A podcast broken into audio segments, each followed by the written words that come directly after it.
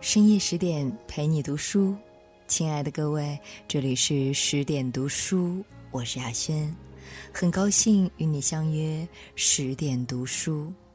今天我依然在美丽的西北小城天水向你问好。那接下来的时间，亚轩要和你分享一篇来自林清玄的作品。你的生活会塑造你的容貌与气质。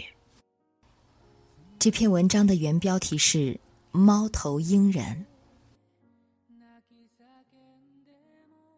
在信义路上有一个卖猫头鹰的人，平常他的摊子上总有七八只小猫头鹰，最多的时候摆十几只，一笼笼叠高起来，形成一个很奇异的画面。他的生意顶不错。从每次路过时看到笼子里的猫头鹰全部换了颜色，可以知道，他的猫头鹰种类既多，大小也很齐全。有的鹰很小，小到像还没有出过巢；有的很老，老到仿佛已经不能飞动。我注意到卖鹰人是很偶然的。一年多前，我带孩子散步经过，孩子拼命吵闹，想要买下一只关在笼子里的小猫头鹰。那时卖鹰的人还在卖兔子，摊儿上只摆了一只猫头鹰。卖鹰者努力向我推销说：“这只鹰仔是前天才捉到的，也是我第一次来卖猫头鹰。”先生，给孩子买下来吧。你看他那么喜欢。我这才注意到，眼前卖鹰的中年人看起来非常质朴，是刚从乡下到城市谋生活的样子。我没有给孩子买鹰，那是因为我一向反对把任何动物关在笼子里，而且我对孩子说，如果都没有人买猫头鹰。卖鹰的人以后就不会到山上去捉猫头鹰了。你看这只鹰这么小，它的爸爸妈妈一定为找不到它在着急呢。孩子买不成猫头鹰，央求站在前面再看一会儿。正看的时候，有人以五百元买了那只鹰，孩子哇啦一声，不舍得哭了出来。以后我常常看见卖鹰的人，他的规模一天比一天大，到后来干脆不卖兔子，只卖猫头鹰，价钱从五百五十元到一千元左右，生意好的时候一个月卖掉几十只，我想不通他从何处博到那么多的猫头鹰。有一次闲谈起来，才知道台湾深山里还有许多猫头鹰。他光是在平陵一带的山里，一天就能捕到几只。他说：“猫头鹰很受欢迎呢，因为它不吵，又容易驯服，生意太好了。我现在连兔子也不卖了，专卖鹰。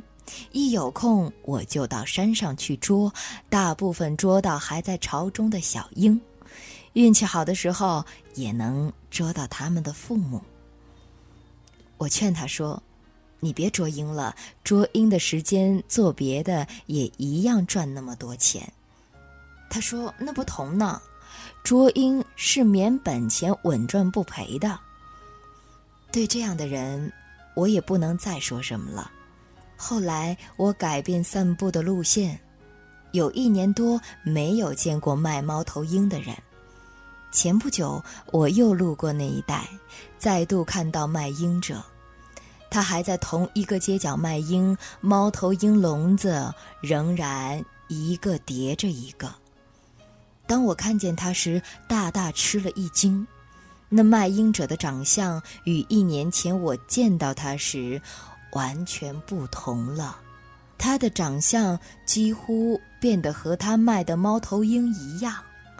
耳朵上举，头发扬散，鹰钩鼻，眼睛大而瞳仁细小，嘴唇紧抿，身上还穿着灰色掺杂褐色的大毛衣，坐在那里就像一只大的猫头鹰，只是有着人形罢了。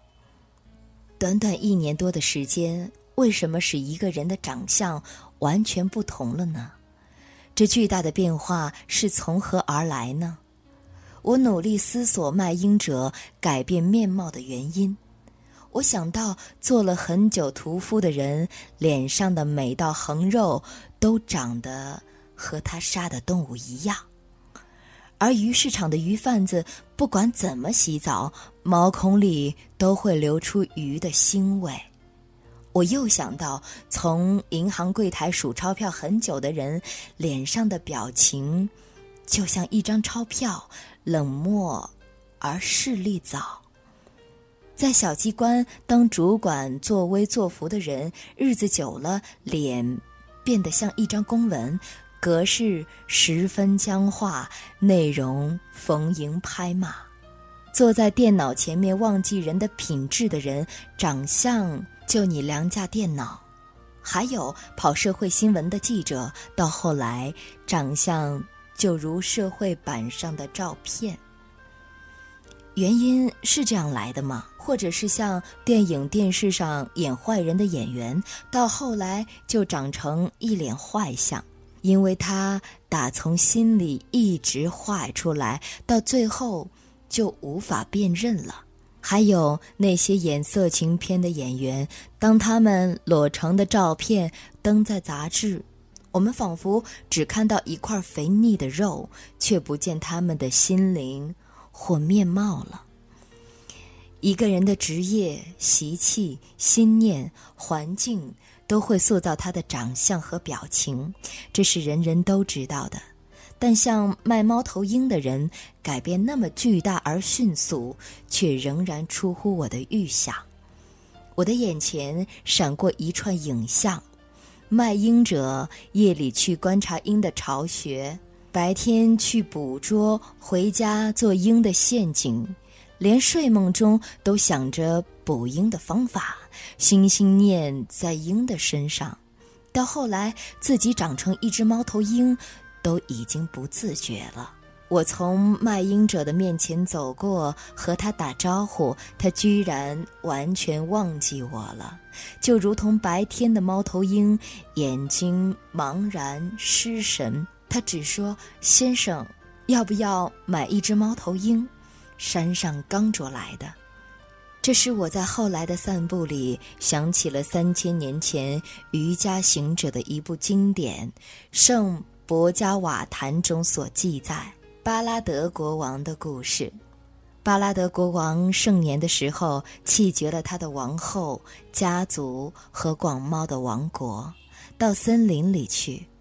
那是他相信古印度的经典，认为人应该把中年以后的岁月用于自觉。他在森林中过着苦行生活，仅仅食用果子和根菜植物。每日专注的冥想，忽然看到一只母鹿到河边饮水，随着又听到不远处狮子的大吼。母鹿大吃一惊，正要逃跑的时候，一只小鹿从它的子宫堕下，跌入河中的急流里。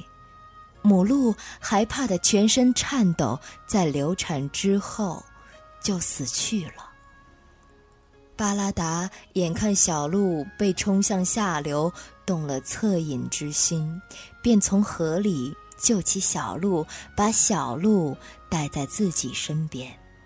他从此和小鹿一起睡觉，一起走路，一起洗澡，一起进食。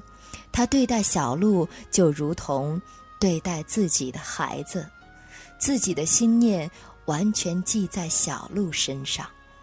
有一天，小鹿不见了，巴拉达陷入了非常焦躁的意念中，担心着小鹿的安危，就像失去了儿子一样。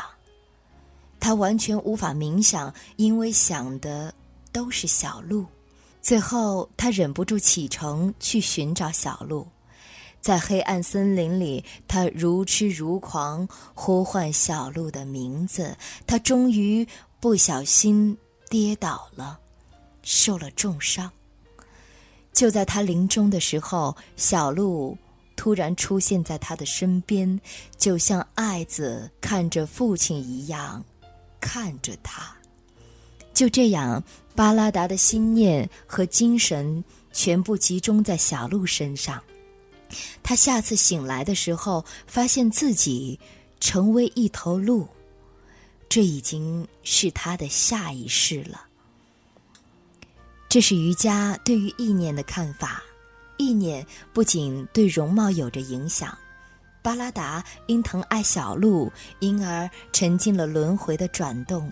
那么，捕捉贩售猫头鹰的人，长相日益变成猫头鹰，有什么可怪呢？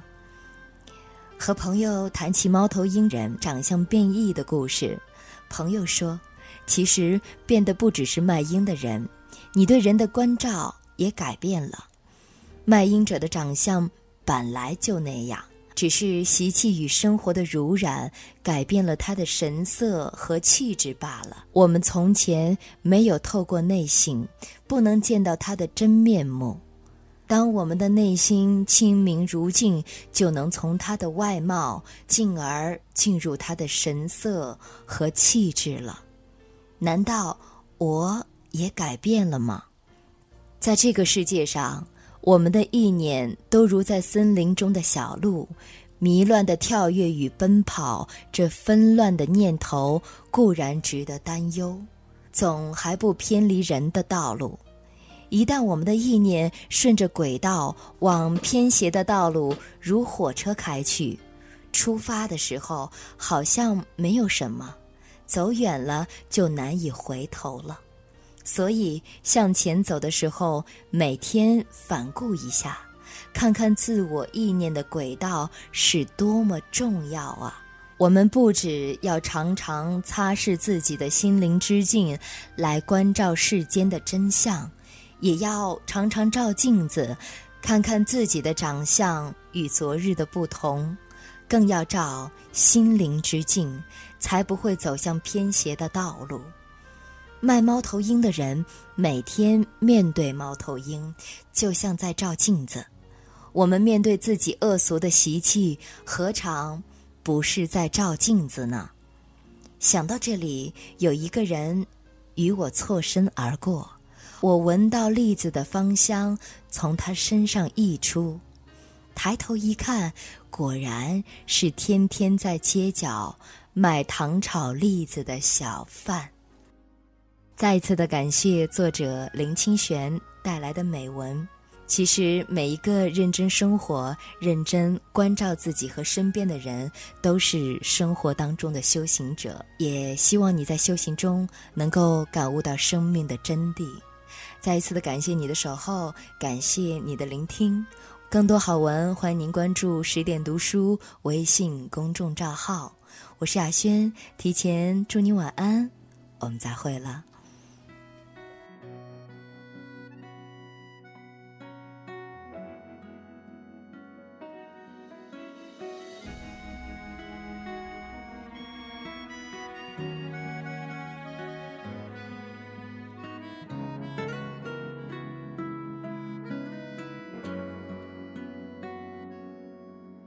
总是静静听着电话铃声响起，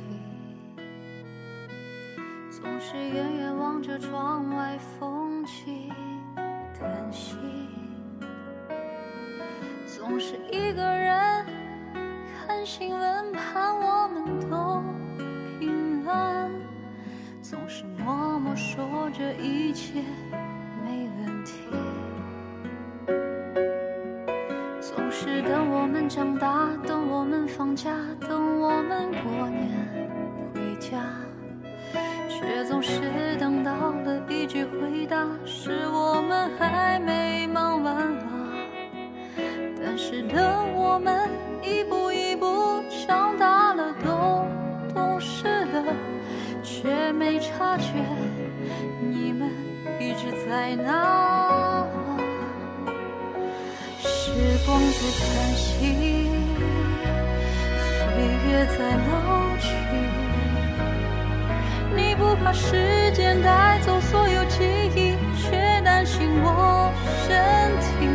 年轻时的梦，都埋在心底。总是把最坏的